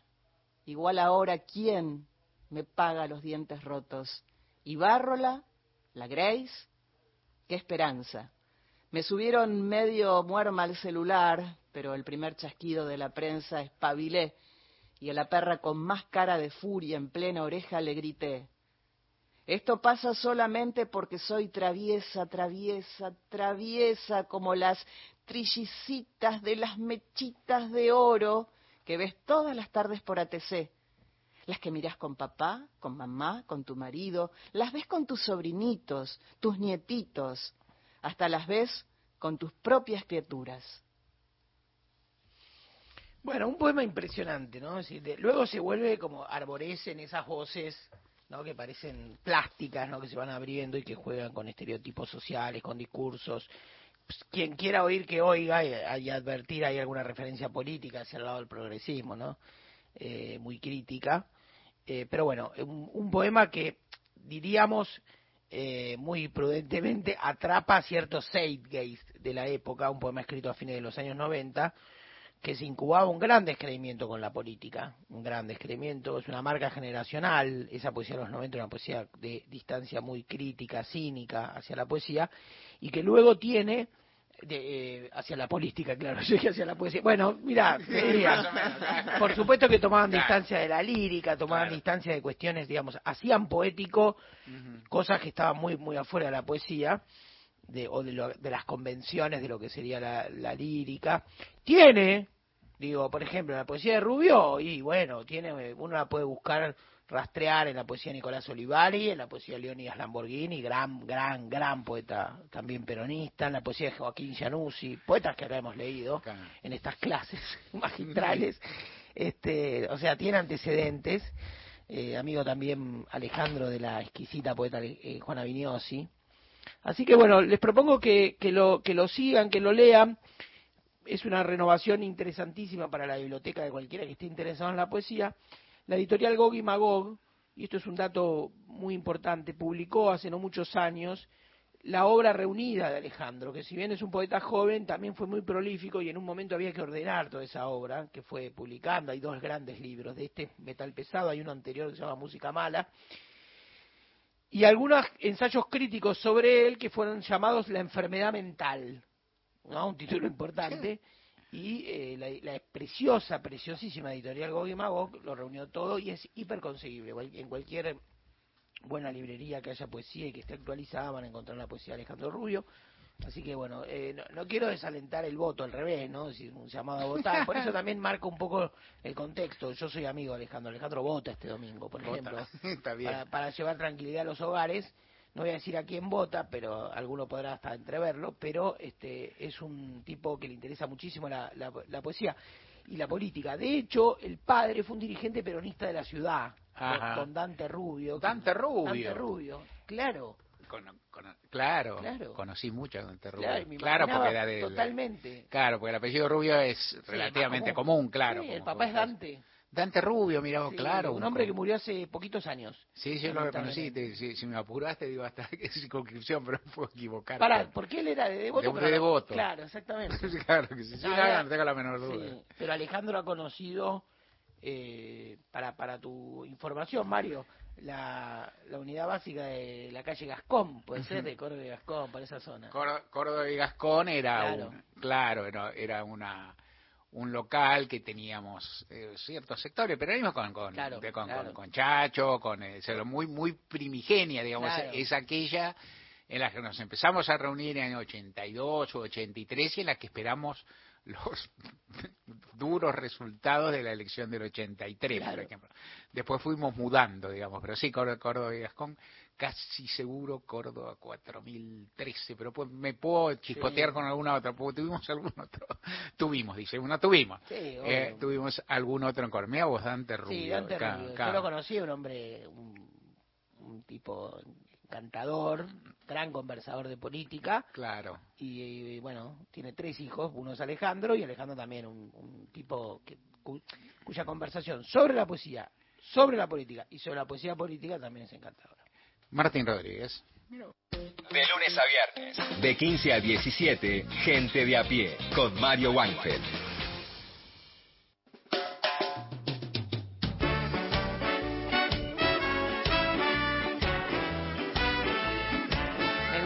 Aquí en nuestro WhatsApp 1138707485. Elsa desde Córdoba, hermosa historia. Qué claro que puede expresar su sentimiento esta chica. Gracias por compartirla. Es eh, por el testimonio de la hora pasada que contó Martín.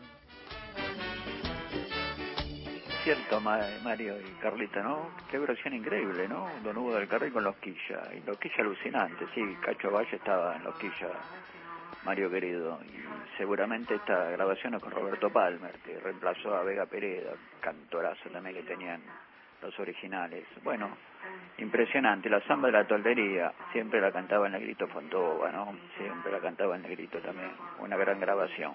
Abrazo. Seguimos con mensajes en nuestro WhatsApp. Querido Mario, la canción de Hugo del Carril me melancolizó un poquito, pero ahora me dio risa. Cuando escuché uno de los últimos versos pensé, nosotros la cantábamos mal. No, se equivocaba el compañero Hugo. Gracias al oyente que lo dijo, manda abrazo, Nélida. Hola, buenas tardes para el programa de Mario Weinfeld. Gracias por la editorial. Pero además Me emocioné un montón porque mi mamá cantaba la samba de las tolderías y no la pasan nunca. Así que solo un nacional se consigue. ¿A qué número de WhatsApp hay que mandar los mensajes? Porque he mandado varios y ahí me parece que no les llegan. Anota 11 3 870 7485. Más mensajes por aquí, justamente al WhatsApp. Sergio de las Heras, escuchando Nacional, fana full, Mario de Sandro, dice. Y manda abrazo grande. Sí, sí, sí, no, eh, otras cosas negocio, eso. No. no, no, innegable. Ahora, eh, así que bueno. Ahora, ¿qué cover de Sandro supera a Sandro? Ya lo podemos decir. Ninguno. Ninguno, pero, que vale el homenaje, vale Siempre, porque es una manera de mantenerlo vivo Totalmente. Sí, sí, sí. Buenas tardes, Mario y gran equipo. Qué tristeza, qué impotencia genera el caso Morena, cuánta maldad. Les cuento que conocí un hijo que encontró la madre por medio de gente que busca gente. Increíblemente después se volvieron a desencontrar. Eh, y pide si podemos pasar el jueves, eh, háblame de ti por el grupo mexicano Pate de Fua, manda abrazo y dice que es Carlos el cartero. Acuérdense, hagan como Carlos, pedidos para mañana en el 113-870-7485, pedidos de qué tipo, el mensaje que quieras, pero pedís el tema que querés escuchar mañana, 113 870-7485 o 0810-222-0870. Gente de a pie hasta las 17.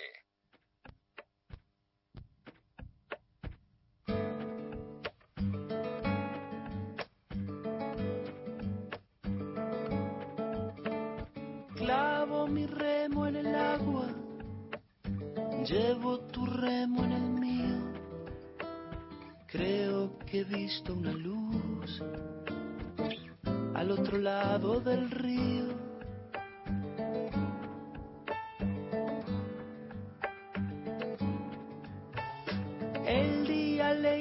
pudiendo poco a poco al frío. Creo que he visto una luz al otro lado del río.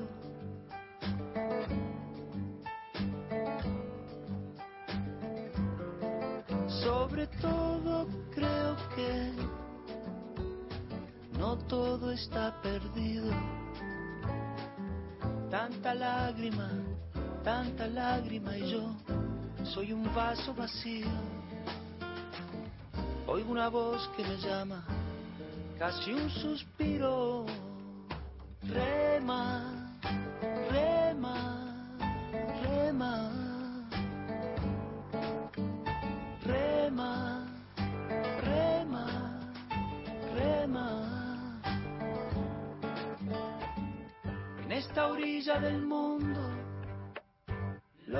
expresa es baldío.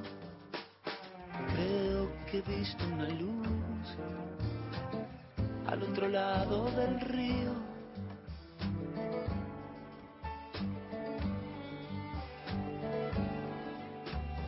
Yo muy serio voy remando, muy adentro sonrío. Creo que he visto una luz al otro lado del río.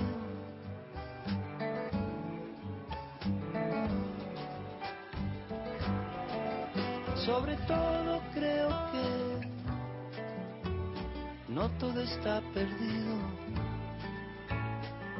Tanta lágrima, tanta lágrima y yo soy un vaso vacío Oigo una voz que me llama, casi un suspiro. Rema, rema, rema. Rema. Es Jorge Drexler al otro lado del río. Nos informamos y volvemos con media hora más de gente de pie. Llevo tu remo en el he visto una luz al otro lado del río. Somos gente de a pie, vos y nosotros. Mario Weinfeld en Nacional.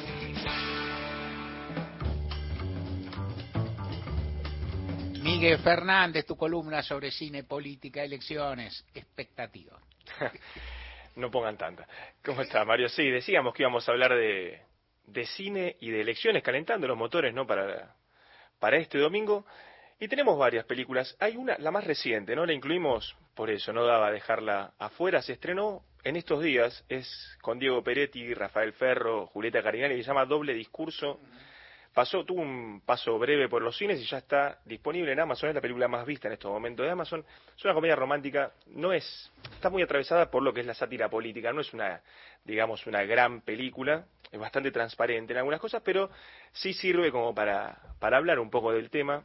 La película la protagoniza Peretti como el griego. Es un, es uno de esos, eh, asesores políticos que, según la película, ha estado con los mejores, es el mejor, él estuvo eh, siempre involucrado, se lo muestra en imágenes trucadas, ¿no? Pero con, con De la Rúa, se lo muestra con Menem, como el tipo siempre eh, se movió entre los, entre el más alto nivel y está retirado ahora, pero lo convocan de vuelta un, un nuevo, un candidato que está ahí en, en campaña, que es el personaje de Rafael Ferro, lo convocan desde su equipo para ayudarlo a ganar las elecciones. Hay una periodista que completa el triángulo de, de, personajes. La periodista es Julieta Cardinal, es una periodista de investigación que está atrás de este, de este político, lo quiere hacer caer a toda costa.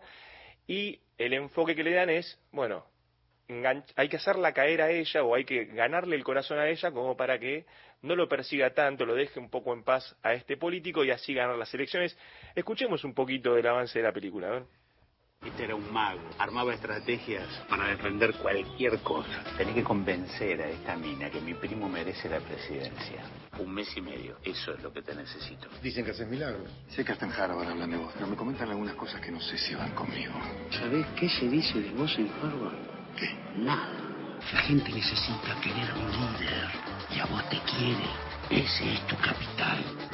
Yo pongo las palabras, pero vos pones el corazón. Showtime ahí escuchábamos un poquito de la película, es de Hernán Garchuni, un director que, que trabaja mucho en el tema de la comedia, hizo películas como El Crítico, la serie con One Reich, eh, Casi Feliz. Bueno, esta película la encuentran fácil por ahí. No vamos bastante más atrás en el tiempo, porque esta película salió hace una semana. Nos vamos mucho más atrás, unos 60 años para atrás, con El Candidato, la película de Fernando Ayala, director de Los Tallos Amargos, director del Jefe, de Plata Dulce, gran carrera, e hizo esta película, El Candidato, en la que se enfocaba en un político retirado, eh, un hombre que había demostrado ser pro, ¿no? Él quería, él elegía eh, su dignidad antes que la deshonra y, habiendo sido diputado, se había bajado eh, y, se había retirado del mundo de la política. Años después, este hombre tiene dos hijos adultos y están atravesando una la está en la mala, ¿no? Está en una mala situación económica, un momento bastante difícil, se lo ve a él desenroscando las lamparitas, por ejemplo, eh, durante la noche.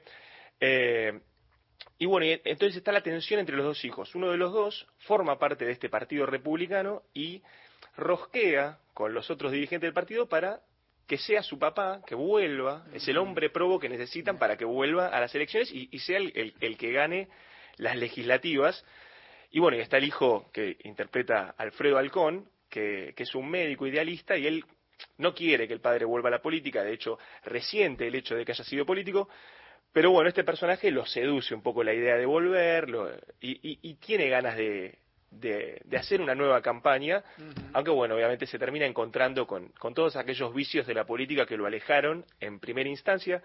Escuchemos un fragmento de la película en el que el personaje de Alberto Candó, que es el, protagonista, el candidato, hablaba con Alfredo Alcón. Todavía se mantiene en forma, ¿eh? Ya ves, todavía sea. Usted sabía mucho, papá.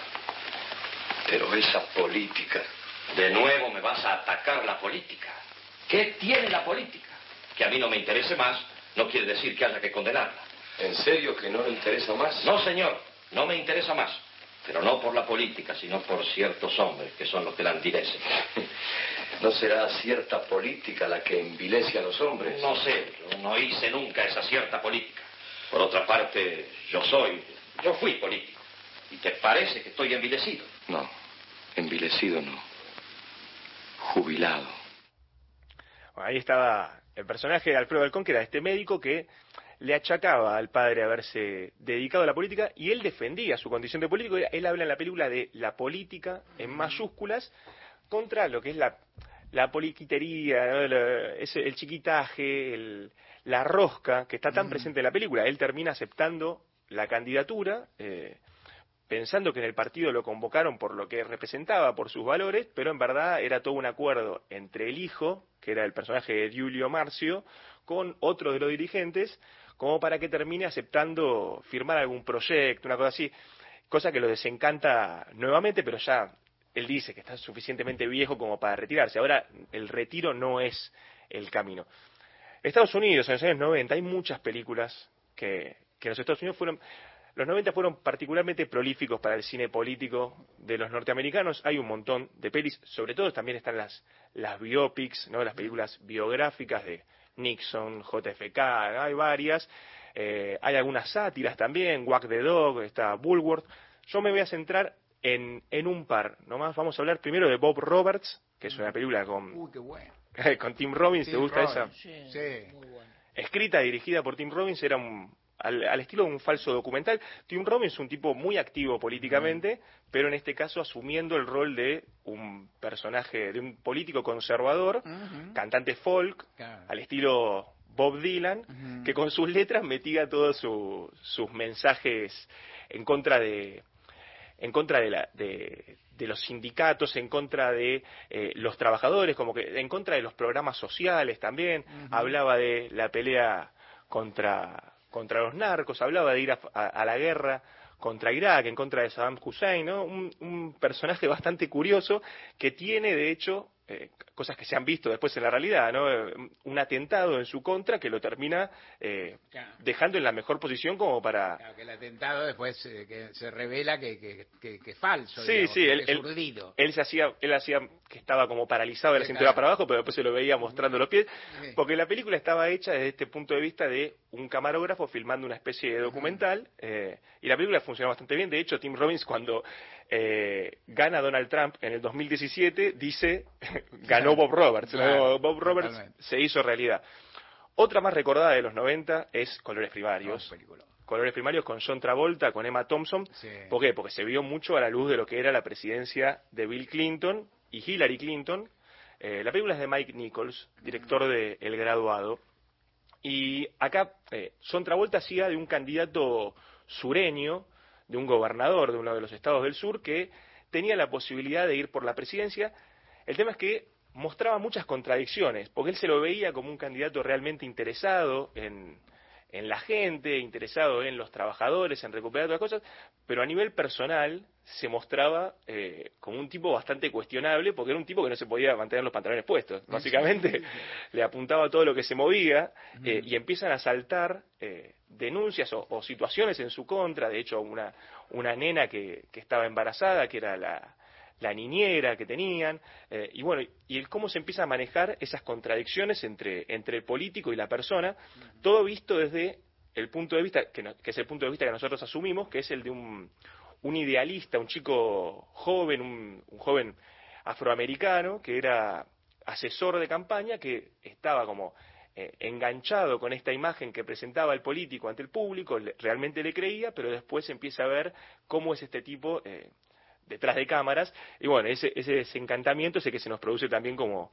como audiencia, que de hecho, bueno, eh, se terminó viendo mucho de eso con la película, eh, en lo que fue la, administración Clinton, sale en una época muy marcada por lo que es el escándalo con Mónica Lewinsky, como de alguna forma la realidad termina superando la ficción, nadie lo dijo eso, pero otra película que nos lleva también a hablar de, de, procesos electorales, que está realmente muy buena, de los 90, de fines de los 90, es Election, que esa nos lleva al terreno del al terreno escolar. Así películas estudiantiles, hay una argentina que es muy buena, que es El estudiante de Santiago Mitre, ya hablamos muchas veces de esta película, es un estudiante, el personaje que hacía Esteban Lamote, un tipo del promedio para abajo, mediocre como estudiante, pero que descubre que es un tipo muy habilidoso para la rosca. esta película, Election, es una comedia negra de Alexander Payne, director de películas como Los Descendientes, director de Entre Copas. Siempre, cada vez que saca una película, el tipo está en la conversación para ganarse algún Oscar, algo de guion. En esta Election era, para esas elecciones en el consejo, eh, el consejo estudiantil, una piba que la, que la hacía Reese Witherspoon, la chica perfecta, ¿no? La piba que era todo 10, hacía todas las actividades extracurriculares, eh, hace el debate. Y hay un profesor que la tiene entre ceja y ceja, no la quiere, no se la fuma, que un profesor interpretado por Matthew Broderick, él la tenía, le, agarró bronca a la piba porque la hace responsable de haber, eh, del despido de un compañero suyo, eh, entonces le empieza como a, boicotear un poco las elecciones, de hecho motiva a un pibe popular para que se presente en contra de ella y el tipo se empieza a meter cada vez más, se empieza a rosquear cada vez más como para perjudicarla eh, y, que la piba finalmente no gane. Y para el cierre, dejamos la última con la que, de la que vamos a hablar hoy. No, la chilena, la película de, del director Pablo Larraín, la película que nos ubica en el año 88 en, en el Chile de Augusto Pinochet, un Pinochet que está eh, flanqueado en términos internacionales para quedar bien eh, o presionado por el contexto internacional, sacan un plebiscito eh, a favor del sí, que sería mantener a Pinochet en el poder durante 10 años más, y está eh, el voto por el no, que es esta campaña que se pone en marcha. Tienen nada más que 30 días, 27 días para para llevar adelante una campaña en la que van a tener 15 minutos diarios nada más de televisión en el marco de esta dictadura chilena, 15 minutos por la noche que se tienen que aprovechar de la mejor forma posible como para ganarle el corazón de la gente y que voten el no, que la dictadura no siga, ¿no? Que, que se habilite a que un año después haya elecciones la gente detrás de, los políticos detrás del no lo convocan al personaje de Gael García Bernal, que es un publicista eh, bastante exitoso dedicado al ámbito privado, para que sea él el que los asesore en este, en este ámbito.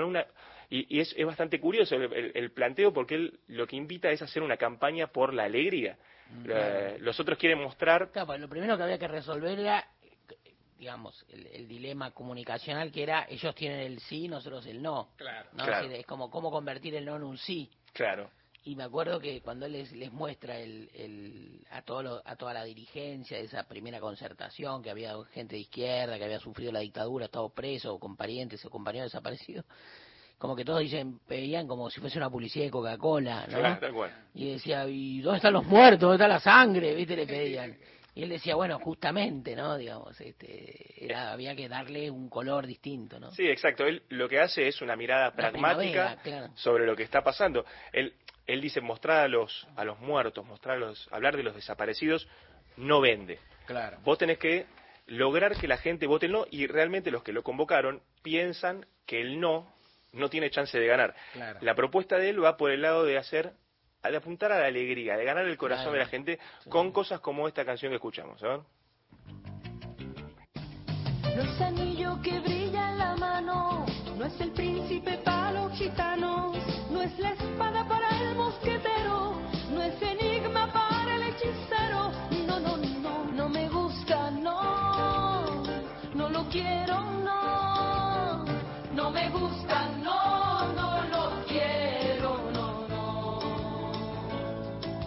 Me hace mal verlo todos los días, me molesta su sonrisa fría. bueno, ahí se le escucha el No lo quiero, no, eh, una canción que hicieron varias artistas chilenas y la película muestra eso, ese choque, ¿no? Los que están a favor del sí, los militares, ellos piensan que esa franja de 15 minutos no lo va a ver nadie, que, que lo tienen ganado porque ellos controlan la televisión del resto del día. Y bueno, y esto lo que demuestra es es el tema de la política también y, el uso de la propaganda. Te sirve para eh, sirve perfectamente esta película como para analizar lo que es la propaganda. Te escuché hablar Mario de, del debate Nixon eh, contra Kennedy, eh, de cómo la de cómo la televisión jugó esa ese, ese rol crucial y de, y de, hacer que la campaña se gane desde, desde otro ángulo, ¿no? Que es algo que que hace mucho el marketing. Marketing político uno de golpe bueno, lo pone del lado negativo, pero en este caso es el marketing al servicio del bien, digamos, pero el marketing aplicado a la política, de alguna forma lo que hace es dejar que eh, los políticos te hablen a vos como ciudadano, que te hablen como consumidor, digamos, ¿no? Vos tenés que apelar o, elegir a una marca. Bueno, en este caso de la película eh, está realmente muy bien y, y, se, y se luce mucho eso de, de cómo se hace de cómo se hace el marketing político y cómo se lleva adelante con, bueno, con resultado exitoso. preciosa columna ramificable por donde quieras. Se me ocurren dos, tres acotaciones para, para seguirle en otro momento, darle más. Una, lo que decís vos es cabal. En general, quienes programan, es muy raro que quien programa una consulta popular no se quede con el sí o un referéndum. Claro. O sea, el sí es del oficialismo, siempre. Entonces, a veces hay que hacer la pregunta medio rara. A veces hasta es difícil de entender la pregunta, pero vos te tenés que quedar con el sí. Porque in- intuitivamente o hay, hay una tendencia a favorecer el sí, ¿no? El que no sabe qué va a poner, pone el sí. Dos, eh, en eh, Ricardo Lagos, quien fuera presidente de Chile luego y un presidente de la concertación, una fuerza moderada, pronunció un notable, un notable discurso, una, hizo una notable presentación al cierre de esta campaña televisiva que vos decís. Se podría buscar por ahí porque está buena, está buena. Fue, eso fue real y ese discurso fue un discurso político, fue el discurso político más tradicional, un discurso fuerte que tiene que ver con algo de lo que hablé alguna vez, que es que mucha de la dirigencia política chilena templada, moderada y qué sé yo, fue luchadora contra la dictadura y el diseño chileno lo llevó a ser una fuerza de centro derecha, centro izquierda, digamos, Claro. frente al poderío propio propio de la dictadura. Y otra que se me ocurre, una discusión me viene a la cabeza, una discusión viejísima, que tenía muy complicada, que era en la campaña de 1983, yo militaba en el peronismo, qué sé yo, y militaba en los sectores que uno podía llamar de izquierda, llamarlo como quiera. Pero a nosotros nos impresionaba ya eh, los planteos, viste, uno se daba un poco cuenta dentro de la, de, de la confusión imperante y de todo, y perdió en el tumulto, uno se daba cuenta que nuestros cánticos, que muchos de ahora se repiten, referidos a la muerte, a los fusilamientos, a, la- ¿no? a las bombas y qué sé yo, contrastaban con los de Alfonsín que decía somos la vida, somos la paz. Claro. Y me dice, ¿qué quiere la gente? ¿No? ¿Y qué quiere la gente? A veces discutíamos con núcleo militancia, no, porque, viste, decía, bueno, pero en una elección no votan solo los que. Eso no se entendía del todo, o, se- o era difícil de discutir, ponele. Pero estaba y había una, había una iluminación en la cabeza de Alfonsín, digamos, en la cabeza de lo que le hacía, que también tenía bruto publicista. Sí, no, eso se ve bastante bien con lo que es con lo que es esta película. Se ve también, por ejemplo, en, en películas como El candidato, el tema de el candidato finalmente pierde porque apela a, a lo duro, ellos apelan a, la publicidad, a, a la propaganda, dar un, dar un cuadernillo en el que explique un programa de gobierno y la gente, hay un personaje que le dice, la gente ya no es la de antes, la gente cambió, acá es otra cosa, la gente recibe cosas, a, a lo- a los que atendieron, a la gente que tiene problemas realmente, esos son los que terminan dando vuelta las elecciones. El no, la película chilena se ve a, las claras, se ve a todas luces esto que estamos comentando, la tienen en Netflix, no tienen excusa como para no verla, la encuentran demasiado fácil.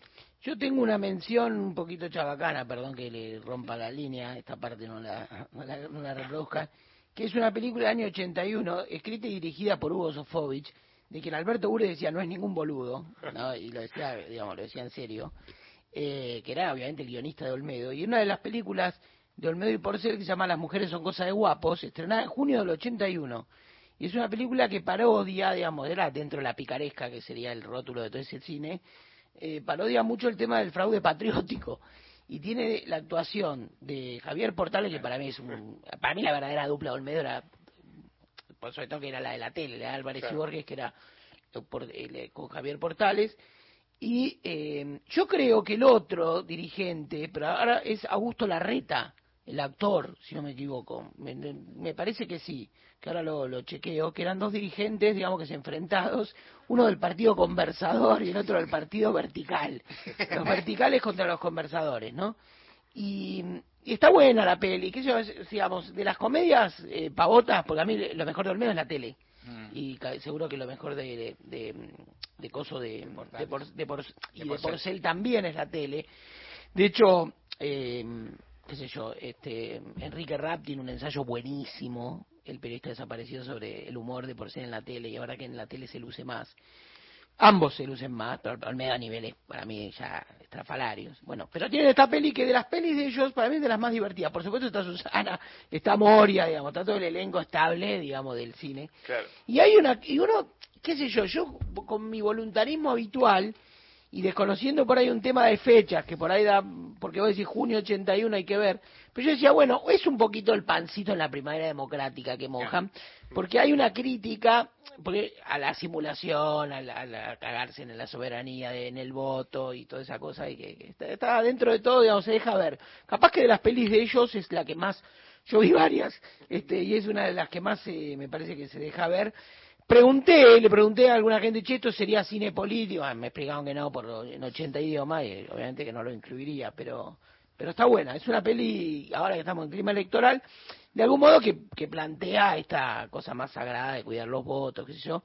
Las actuaciones son geniales y el actor que yo decía, que no me acuerdo ahora, que es el que hace del partido vertical, le juro que es igual a López Murphy. es igual, es igual y además esa cosa como pomposa, muy radicheta, ¿no? También, ¿no? Muy, muy balvinista, ¿no? Decir algo y parece que no se dice nada. Bueno, en fin me aporte un poco de cultura baja. No, está muy bien. Porcelio Olmedo atravesando la historia argentina se les puede entrar a las películas desde absolutamente todos los ángulos. En la política no se iban a quedar afuera. Miguel Fernández. Aquí, con el doctor que no me dejará ni una pista de pensar, de ver tan lejos que hemos venido. Ah, se explicarán por qué. Pero de ninguna manera a mí no me van a ni ustedes ni nadie. Pero sé que estamos. ¿Cuántas veces? Cuando, pero acá que no me deja de decir el doctor, ni siquiera para el diccionario. Estaremos dispuestos de una enfrentar para el bien de la provincia. Entrevistas, columnas, debates, análisis en la tarde de Nacional. Gente de a pie.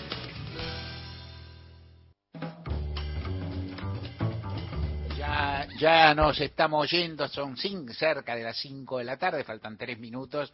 Nos vamos y volvemos mañana de 3 a 5. Apenas, apenas para un trazo sobre algo que te comenté. En el breve lapso de este programa han cambiado las versiones acerca de cómo está mirando varios monitores, canal de cable. No, no, no señalo a nadie, pero había distintas versiones, la edad de los autores, etcétera, etcétera. Inclusive hubo declaraciones públicas al respecto de algún funcionario. Bueno, eh, Ahora se habla, porque tampoco creo eso, te aclaro, pero ahora se habla de que, son, que los autores son mayores o fueron mayores de edad. No creo en esas investigaciones express, menos creo en esas filtraciones, que obviamente surgen de las autoridades y que son muy criticables. Mañana las seguimos, nos vamos con buena música. Carla, por favor. Escuchando Ana Well Penisi, Universo Paralelo. Bomba de tiempo en mi alma que juro que me lo guardo con dolor, aunque me sangra el corazón. Cuando te tengo al ladito hay explosión, una simbiosis tan perfecta en la ecuación, pero sé bien que ni me prestas atención. Me daría tal vergüenza si te dieras cuenta ahora que no puedo ni mirarte, que enloquezco por completo.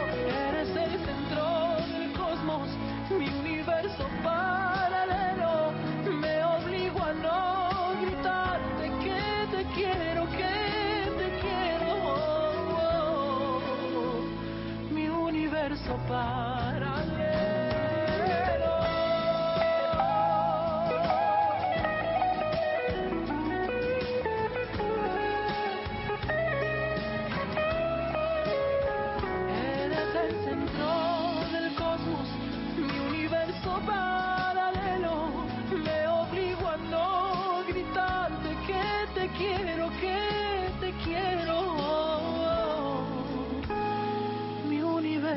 far.